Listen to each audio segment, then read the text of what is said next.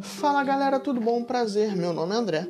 Estou eu pela primeira vez aqui para a gente tratar de um assunto muito interessante e que a gente consegue fazer uma correlação com história, tá bom? Então isso vai ser interessante para quem está no vestibular ou para quem quer apenas aprender mesmo, tá? Esse podcast aqui é um podcast educativo, não é mesmo?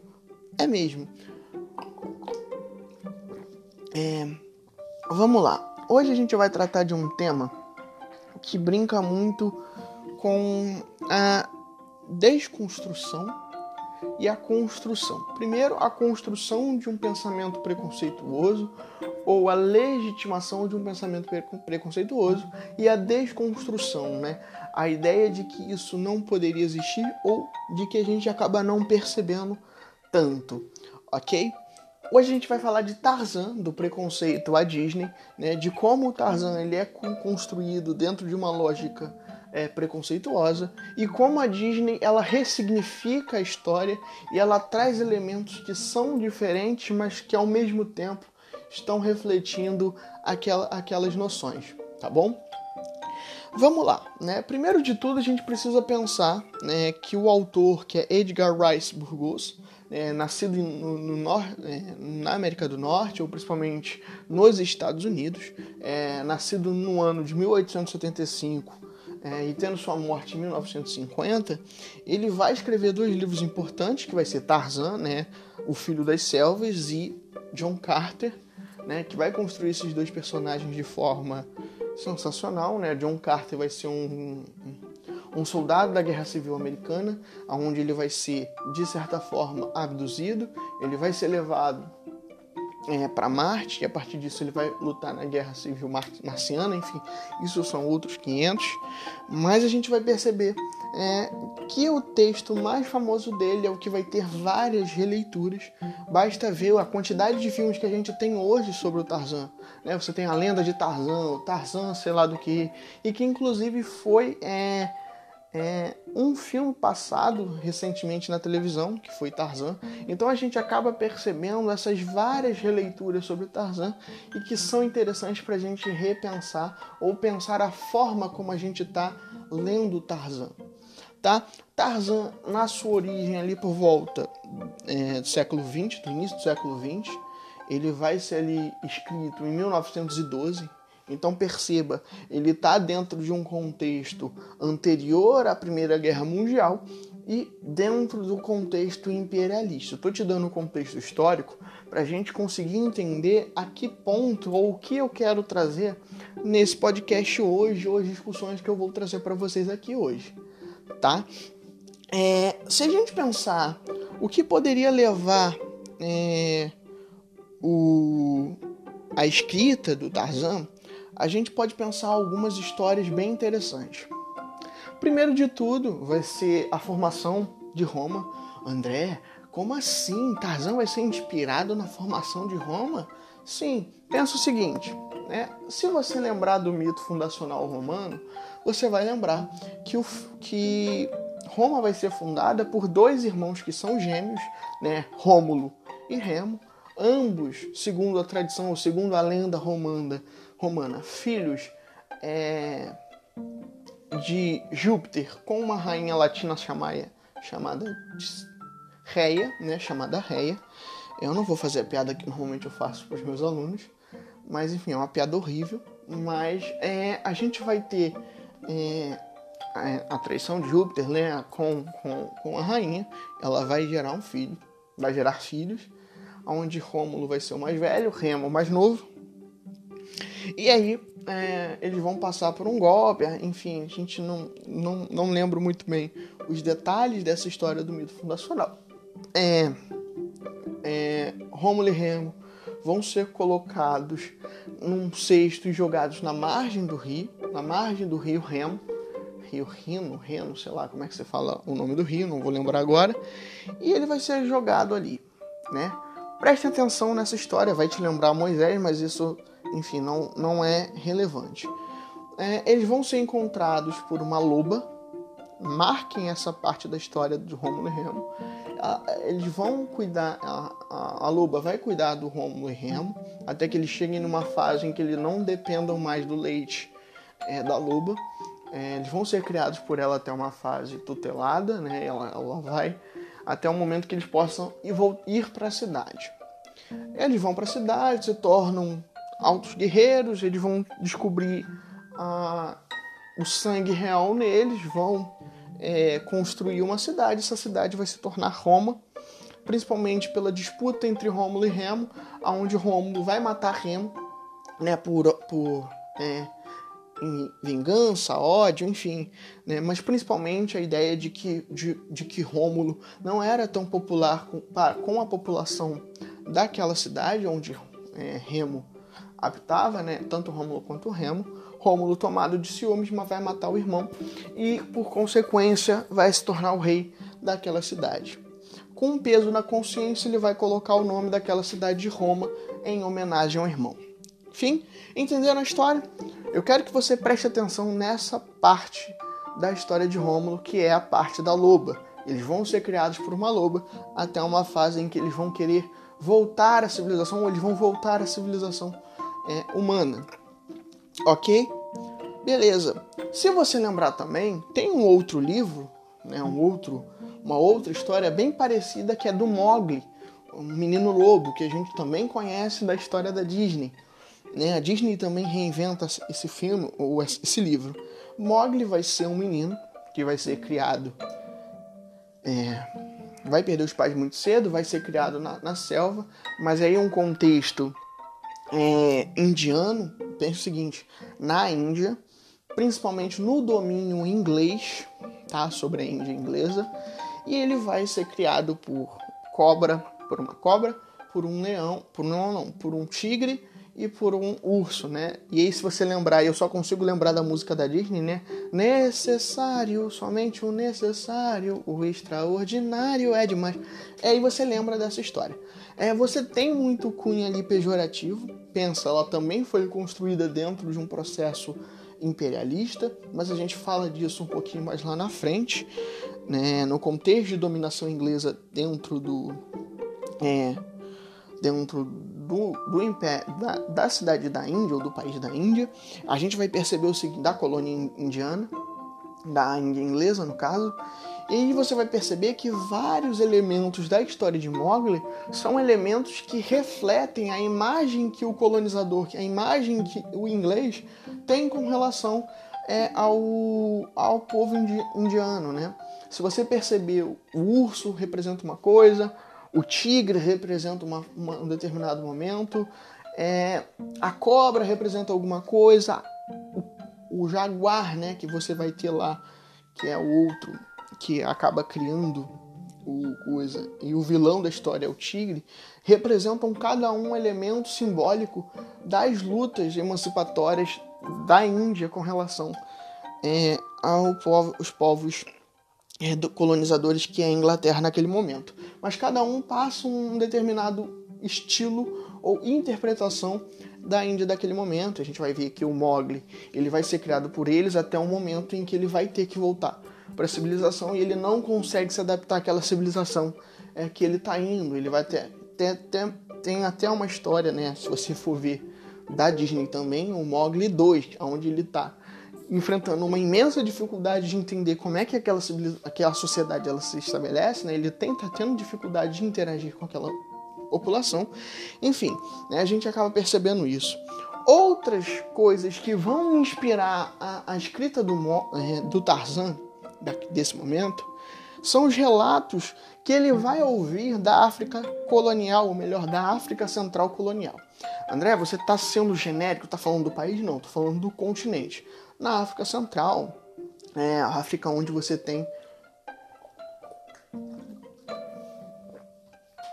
é, muitas colônias, né, principalmente inglesa, enfim, inglesa e entre outros países. Relatos dessa colônia, dessa colonização forçada e desses, é, como eu posso dizer, dessas histórias que ele está querendo narrar ali no Tarzan.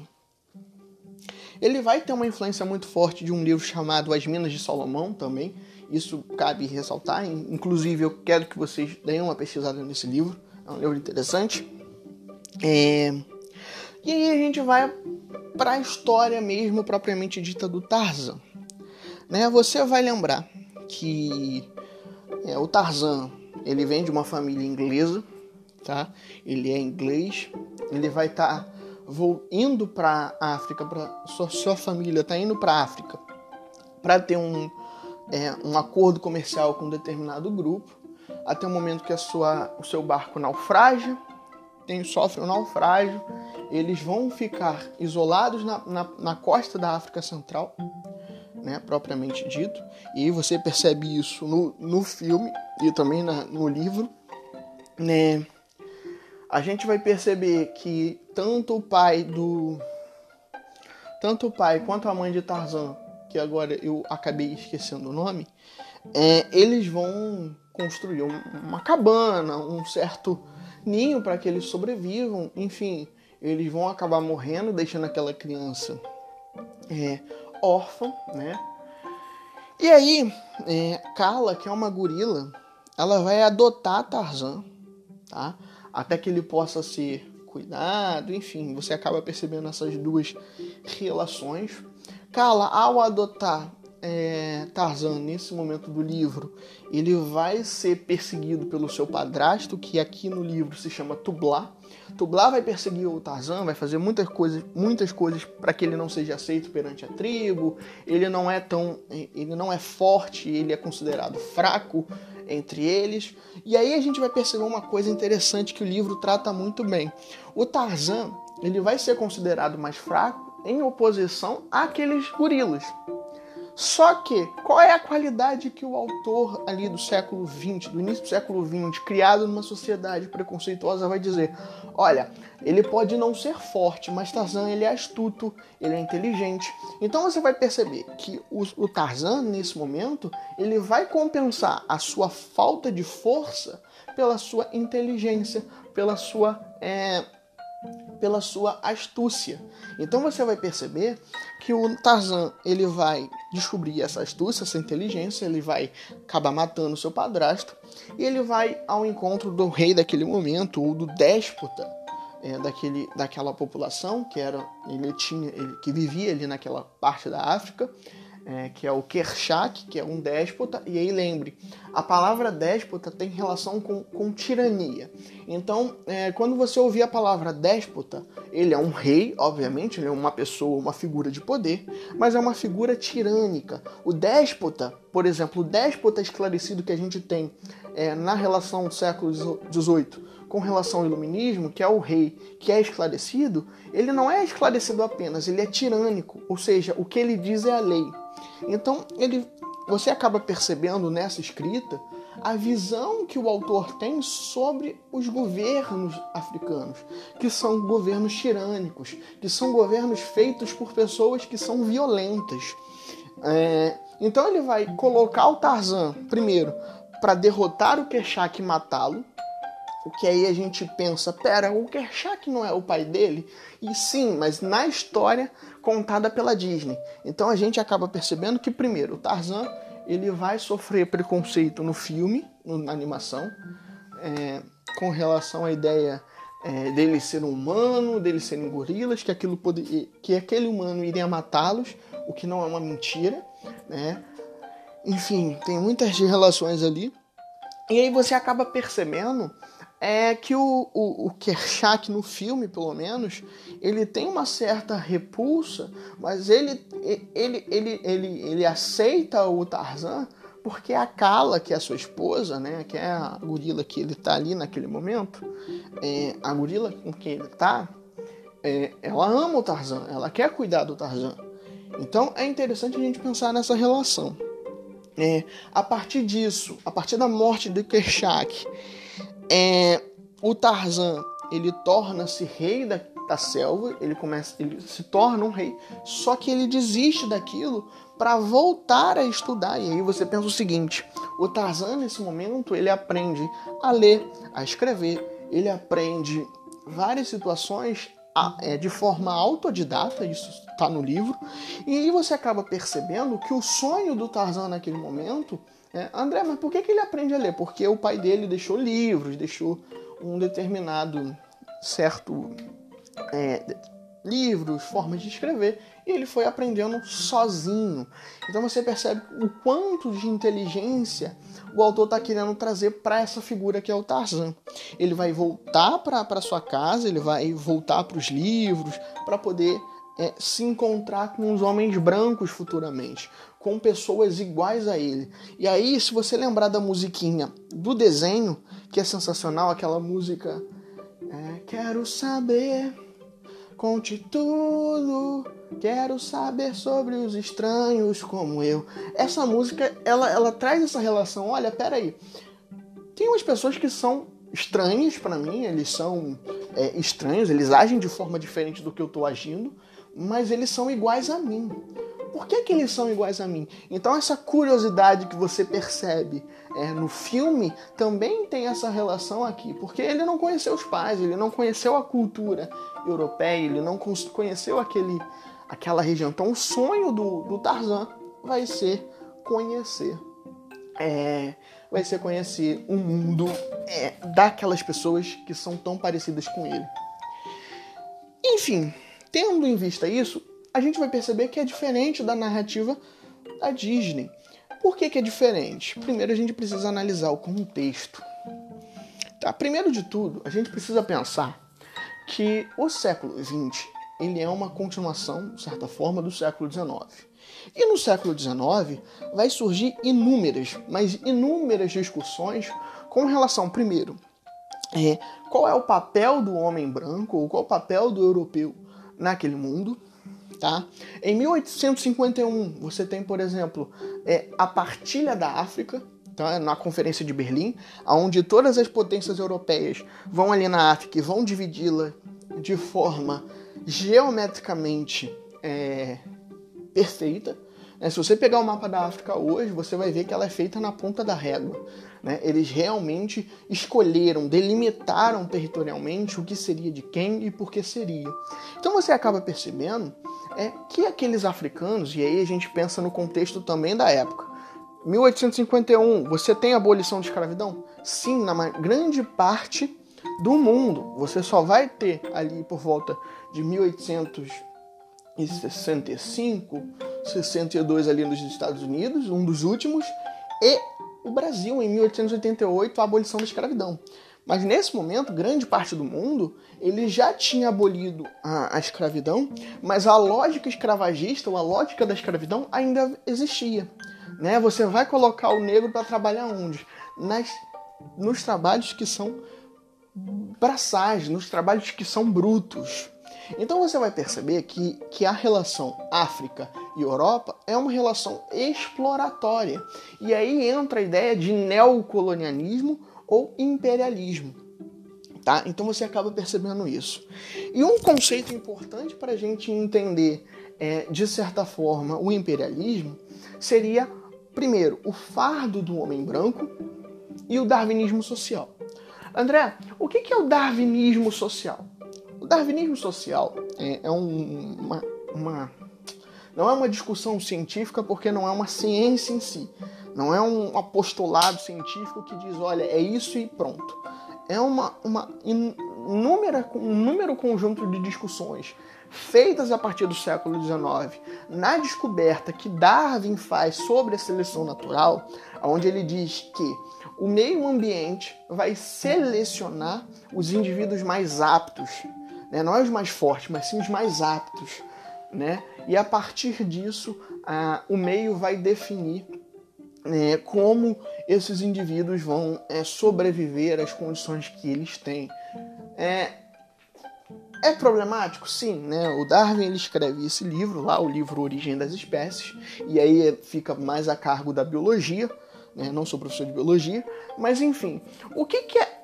as pessoas dessa época vão fazer? Pera, se o Darwin diz que existem indivíduos que são mais aptos a alguma coisa e outros menos aptos, a gente pode trazer isso para a sociedade. Então, vai se discutir o darwinismo social no sentido de que existem indivíduos melhores que outros. Os, e aí, a lógica é o seguinte: os brancos são melhores que os negros. Por quê? Porque nós somos mais inteligentes porque nós somos mais civilizados. E aí o branco ele vai começar a listar vários elementos que eles enxergam em si e olha para os indivíduos africanos e dizem eles não são melhores, eles são piores que a gente. Por quê? Porque a cor dele é porque a cor dele é preta. É, porque isso ou aquilo, ou porque aquilo outro. E eles começam a traçar elementos que desqualificam o outro indivíduo. Só que aí você tem uma problemática. O darwinismo social vai influenciar diretamente na formação do que a gente chama de eugenia. E aí a eugenia vai fazer o que? A procura simplesmente daquilo que é os corpos é, melhores, os mais adaptados. Então a ciência do século XIX vai tentar justificar cada vez mais essa ideia de que branco é melhor que preto. Então você vai perceber que durante o século XIX, século XX, você vai ter inúmeros artigos científicos que vão dizer que o branco, por exemplo, é mais inteligente porque tem um cérebro de, de tal tamanho.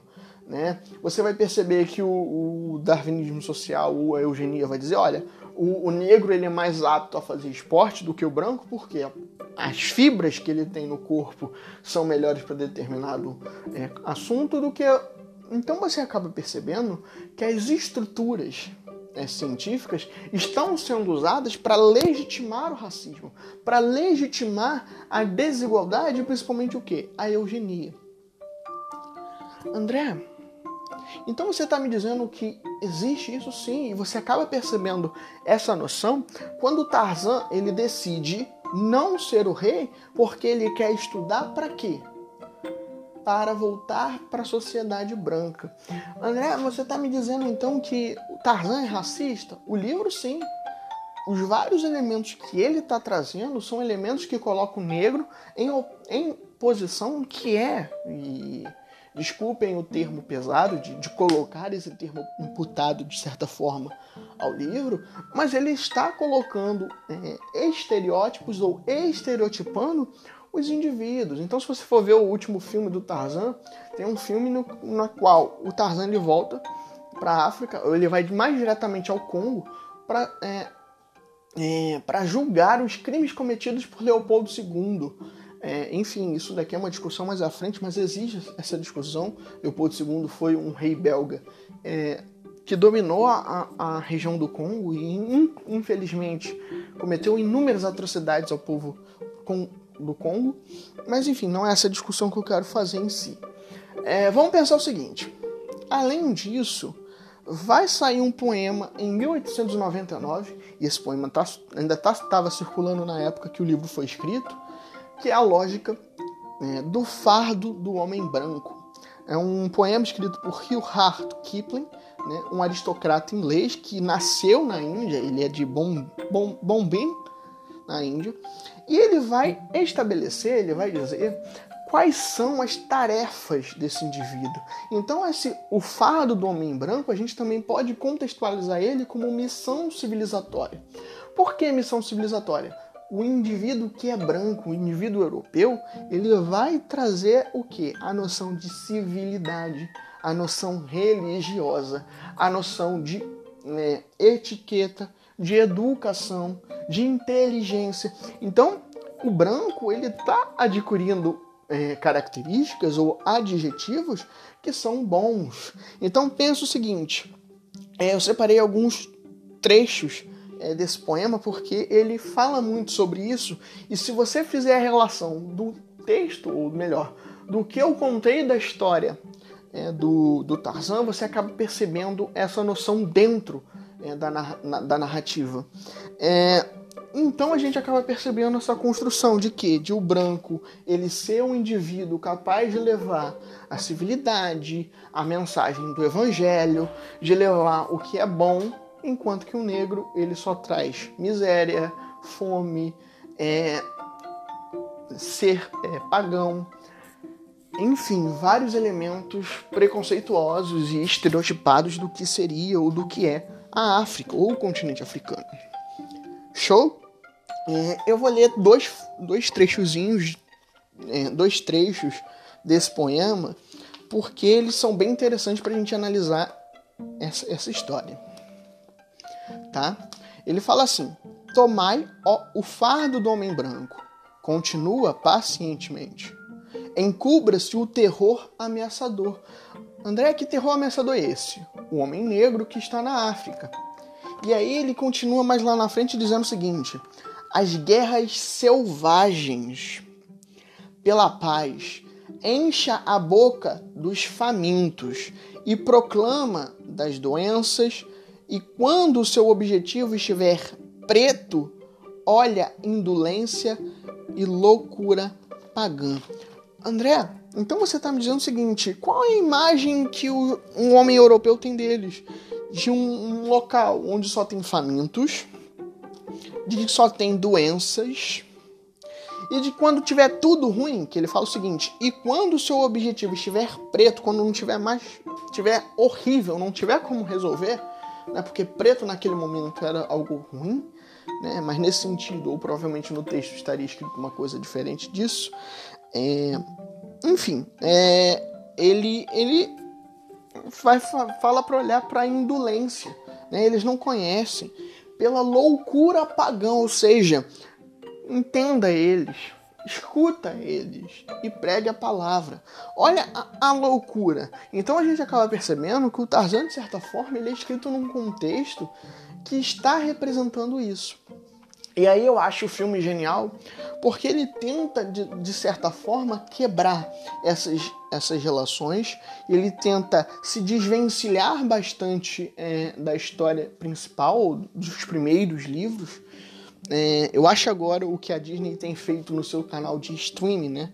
Todo filme é, mais antigo da Disney, ele, eles colocam um, um comunicado dizendo que aquele filme foi criado num tempo e ele não reflete as noções é, que a Disney tem hoje. Ele diz que existem cargas preconceituosas com relação a racismo, com estereótipos com relação a povos, enfim, então eu acho um grande avanço que a Disney vem fazendo nesse sentido de conscientizar, olha, e de entender que os seus filmes passam certas mensagens e essas mensagens são compradas e são analisadas por um povo. É... E aí, se você analisar o filme, eu acho que aí a gente pode trazer os elementos bonzinhos, pelo menos, os, os, os elementos menos problemáticos é, da história. É que o filme, a animação de 99 do filme, ela é muito boa, né? A, a narrativa dela é muito interessante é, você percebe um pouco de oposição a essa noção é, do fardo do homem branco, mas ela ainda está ali dentro daquele contexto. Se você pensar primeiro, o Tarzan vai ser uma criança órfã, onde seus pais naufragam no rio, eles reutilizam os materiais do navio, fazem lá a casinha. É, a, lá os pais do Tarzan vão morrer pelo leopardo, lá a, a, a Kala, na verdade vai encontrar o Tarzan naquele dia, ela tinha acabado de perder o filho, blá blá blá blá blá blá blá. E eu acho que a música da Kala representa muito essa noção. É, ela fala o seguinte, eu acho que essa música é incrível, né? Que, ela, que ela fala sobre o amor, né? E aí, depois você procura a música é, tema dos dois, que ela fala muito sobre isso. Ela fala, olha, a gente pode até ser muito diferente. Por que, que a gente não pode se amar? Eu estou fazendo uma adaptação. Por que, que a gente não pode se amar, mesmo a gente sendo tão diferente? Né? Por que, que a gente não pode é, cuidar um do outro se a gente é tão diferente? Para mim não importa. Eu o amo e ele me ama. Eu vou estar com ele a qualquer momento do dia, em qualquer situação. É, eu estou fazendo uma breve uma adaptação da música porque eu realmente não lembro toda a música, ou melhor, não lembro a letra 100% da música, mas é nesse sentido que a música que se encaminha, e é dizer o seguinte, é, essa imagem ela está quebrando completamente o estereótipo e ela está dizendo o seguinte: por que, que eu, que sou é, diferente dele, porque eu sou uma gorila e ele é humano, por que, que a gente não pode se amar? Por que, que eu não posso cuidar dele com amor? Então é, a gente percebe essas discussões. E aí é engraçado a gente perceber um, alguns elementos é, é a diferença, por exemplo, é do, do pai da Jane, né, o doutor, né, o Arquimedes, né, é, ele, ele é um doutor, né, ele é cientista, ele é inglês, ele está lá trajado das roupas civilizadoras inglesas, mas ele em nenhum momento quer chegar com truculência. Né? Ele quer conversar, ele quer conhecer, ele quer saber o que aquele, aquele indivíduo que é exótico, e aí entende ainda a, a noção preconceituosa, né, de que o africano é o exótico, e se você pensar a prova da UERJ, ela já caiu uma questão sobre isso, é, é olhar para aquele indivíduo como um exótico, como aquilo que é estranho, uma relação de estranhamento. Então ele quer saber quem é aquele indivíduo, o que, que, aquele, o que, que esse indivíduo sabe, eles querem estudar os gorilas. Enquanto que o Clayton, né, que é o, o caçador da história, que vai ser o antagonista, o vilão realmente é, do o vilão realmente do filme, né? Diferentemente do Kershak, que a gente acreditaria que seria o vilão e que ele acaba não sendo, o, o Clayton é esse indivíduo, né? Ele mostra a, o pior lado do, do, europeu, né? O lado do europeu que é violento, que está atrás da, que está atrás de ter, de conquistar tudo, de, de ser um indivíduo que tem riqueza, né, que ele quer lucrar com aquilo. Então a gente percebe, primeiro, a lógica da inteligência do, do doutor, mas apesar dele representar uma face é, desse imperialismo, enquanto que o, o Clayton representa outra face que é a mais truculenta, que é aquela impositiva, aquela que extermina, aquela que mata, aquela que prende. Então a gente acaba percebendo que nem mesmo no filme ela tá, ele está 100% fugindo desses estereótipos. Ele brinca com esses estereótipos e ele traz isso pra gente. André, é, isso é uma verdade absoluta? Não, eu, o que eu estou trazendo é uma reflexão minha e que a gente acaba percebendo ao longo da história dos elementos, tanto do, do livro quanto dos filmes, que a gente acaba analisando. Então, é, é isso, tá? Eu espero que vocês gostem desse primeiro episódio.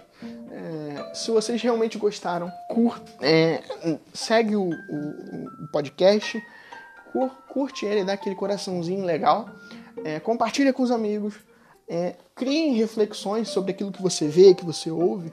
Eu acho isso importante. Enfim, é, é uma trajetória, é um novo caminho. E beijinho para vocês, até a próxima e se preparem. Vai dar tudo certo no final. Valeu, falou e até a próxima.